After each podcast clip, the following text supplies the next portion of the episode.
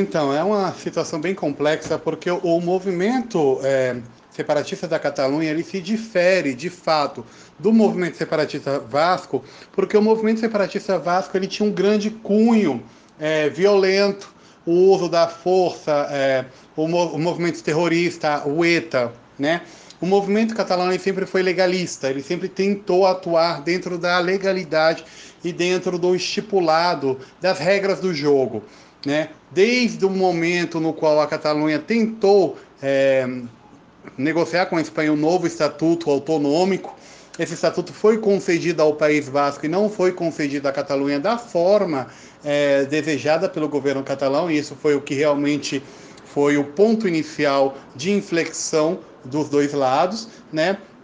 Mas também é ver que, é, como as pessoas não conhecem, as pessoas sempre julgam na luz do direito é, espanhol constitucional, pela interpretação do, do Tribunal Constitucional Espanhol. Logicamente, nós sabemos que essa interpretação sempre vai priorizar lógico, a integração territorial da Espanha, mas existe alguns erros que são erros assim bastante é, é que dói de ver. Primeiro, o parlamento catalão ele não estava destituído pelo artigo 155. Por quê?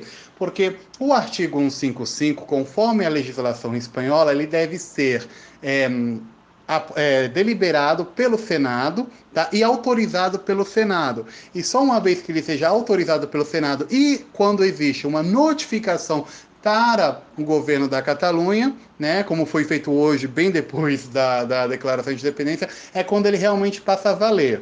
Né? Então, esse é o grande erro. O governo da Catalunha ele não estava é, deslegitimado, ele estava agindo dentro das regras né, instituídas pelo Estatuto de Autonomia da Espanha.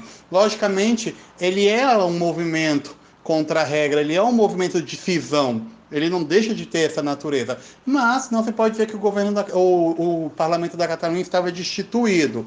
Tá? É, houve sim, é, o, o, o, houve um acordo da Espanha, dos principais forças políticas, da aplicação do artigo, é, houve um conselho de ministros, houve aprovação desse conselho de ministros, mas o artigo em si só passa a ter validade jurídica uma vez existe posicionamento do Senado espanhol depois da declaração unilateral de independência. Esse é um grande erro, é um erro enorme. Outro grande erro é dizer que o movimento nacionalista é algo recente é, em relação decorrente da crise. Não, na verdade não. Nós sabemos, eu já tenho explicado isso em vários artigos, o movimento nacionalista catalão ele tem origens históricas, tá? É, é, essas origens elas têm diversas dimensões, dimensões é, culturais, linguísticas e até mesmo jurídicas, né? A Catalunha sempre teve um grau de autonomia bastante grande em relação ao governo central da Espanha, que foi é, em 1700 foi é, destituído. Houve momentos de sístole e diástole, momentos de maior autonomia, menor autonomia. Dizer que a Espanha foi um país aberto ao diálogo também é um grande erro. É, todas as é, formas é, todos os pedidos, na verdade, as convocações do governo catalão de negociação da Espanha foram negadas. A Espanha, na verdade, o que ela estava aberta era simplesmente para negociar sempre através do ponto de vista dela e nunca através do ponto do interlocutor dela. Houve sim movimentos catalães né, em relação a esse pedido. É, não é o primeiro referendo, foi feito um plebiscito não reconhecido pela Espanha, ainda havendo uma solicita é, solicitação, é, solicitação perdão, expressa do governo catalão de reconhecimento da Espanha da, da vontade da Catalunha de fazer um plebiscito, inspirados até mesmo no plebiscito que houve na Escócia, e não foi aprovado, né?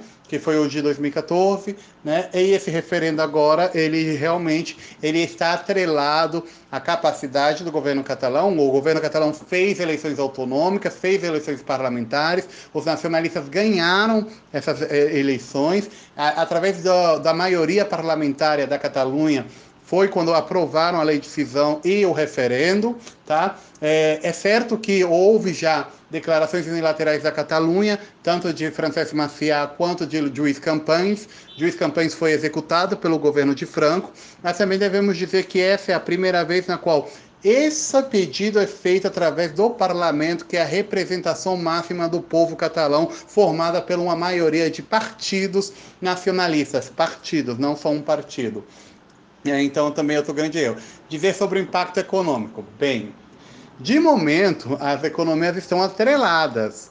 E também, conforme confere a própria é, posição do governo catalão, a própria lei catalã, né, e o próprio Tratado de Viena, é, e foi citado até mesmo hoje, durante a declaração de independência, a Catalunha se compromete a cumprir com os acordos internacionais na quais ela se vê envolvida pelo fato de ser parte integrante da Espanha no momento de sua é, assinatura, né, e também porque o próprio Tratado de Viena estabelece a continuidade. Então, dizer que a Catalunha estaria 100% excluída da União Europeia também é um erro, tá? Ou seja, todos os tratados econômicos da, da que a Espanha faz parte, em princípio a, a Catalunha é obrigada a dar continuidade e também a adquirir a sua parte de responsabilidade. Cita-se déficit que existe na Espanha, ou seja, dívida pública espanhola atrelada ao Banco Central Europeu, a Catalunha é obrigada a responder pela sua parte, né, em relação a essa dívida.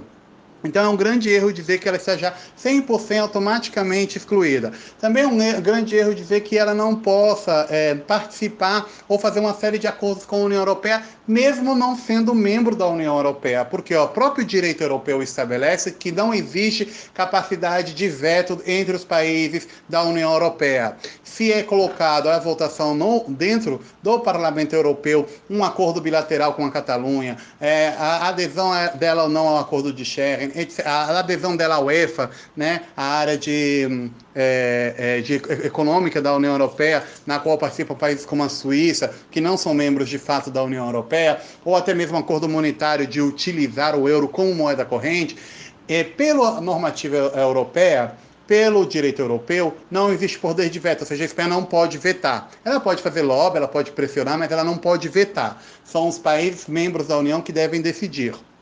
É, então, isso é outro grande erro gigantesco. Né? Dizer que a, Catalunha atuou sobre a ilegalidade foi o que eu falei. Não é sobre a ilegalidade, mesmo que isso seja reiterado pela Espanha. Não é sobre a ilegalidade. Logicamente, o objetivo das suas ações pode se considerar ilegal. Sem dúvidas aí, isso. O direito é ciente de, de dupla face, ele é um ente pendente, é, é, particularmente é, deve ser interpretado. É, né?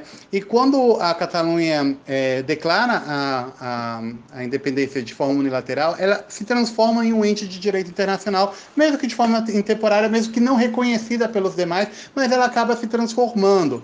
Né? Nós devemos dizer que é, quem interpreta a, a, legislação europeia e o direito europeu e os tratados europeus e os acordos europeus não é o Conselho, não é o poder legislativo da Europa, não é lá em Bruxelas, é em Luxemburgo. É Luxemburgo que deve a partir de agora, interpretar qual será o posicionamento. Logicamente, os líderes de Estado vão responder a. Um, seus interesses de Estado, isso é óbvio. Então é óbvio que a França vai se colocar em contra, a Alemanha vai se colocar em contra. Isso é óbvio. Então nós não estamos, quem é de relações internacionais não está para falar de obviedades. Nós estamos para entender como se formula o poder. Gente, poder não é só executivo. Não é isso. De ver também que não existe é, apoio internacional. Não, desculpa, o apoio internacional, talvez você possa falar de consenso internacional, você possa falar da grande, do, da grande influência que a Espanha tem no panorama internacional, isso é indudável, não tenho dúvidas em relação a isso. Mas também dizer o contrário. E a partir do momento que um primeiro país faça um reconhecimento oficial, vai ser muito difícil. Mas também uma coisa que eu acho de relações internacionais não mencionem são as diferentes formas de reconhecimento de uma nação. O reconhecimento ele não deve ser só direto, ele pode ser indireto e pode ser implícito. Você pode não reconhecê-la, você pode não se posicionar, você pode até falar alguma coisa, mas sem querer, você manter uma série de acordos, uma série de tratados, uma série de comércio, etc, etc, etc, e acabar reconhecendo de forma implícita esse território. Também outro grande erro é, se posicionar e já fazer um, um, um, um juízo do, do, do, no, do momento atual. Um bom profissional de relações internacionais não faz análises em quente, no momento. O que, que eu falo para vocês? Vamos aguardar, vamos publicar na segunda, vamos esperar acontecer. Não se faz declarações, não se faz análises de momento. Gente, você não pode falar que não haverá reconhecimento, você não pode falar é, dictaminar a, a, o povo catalão, porque simplesmente processos de reconhecimento internacional demoram em prazos de 1 a 4 até 10 anos. E alguns ainda estão em andamento. Ainda estão em andamento. Palestina talvez seja um grande exemplo disso. Depois o próprio Kurdistão que vai entrar nesse processo também. Depois, por último, e mais importante, quando 90% decidiram sobre a independência, por mais que se aplique uma lei, você tem um efeito em um processo social de desgaste, você tem um efeito em um processo social de representação. Nada vai impedir que essa população continue com esse sentimento. E por último, a aplicação do 155 significa que você coloca no poder um partido que só tem 8% dos votos na região da Catalunha. Isso também não é representatividade. Isso é o quê? Imposição da força desde um Estado central. Isso não é democracia. Então,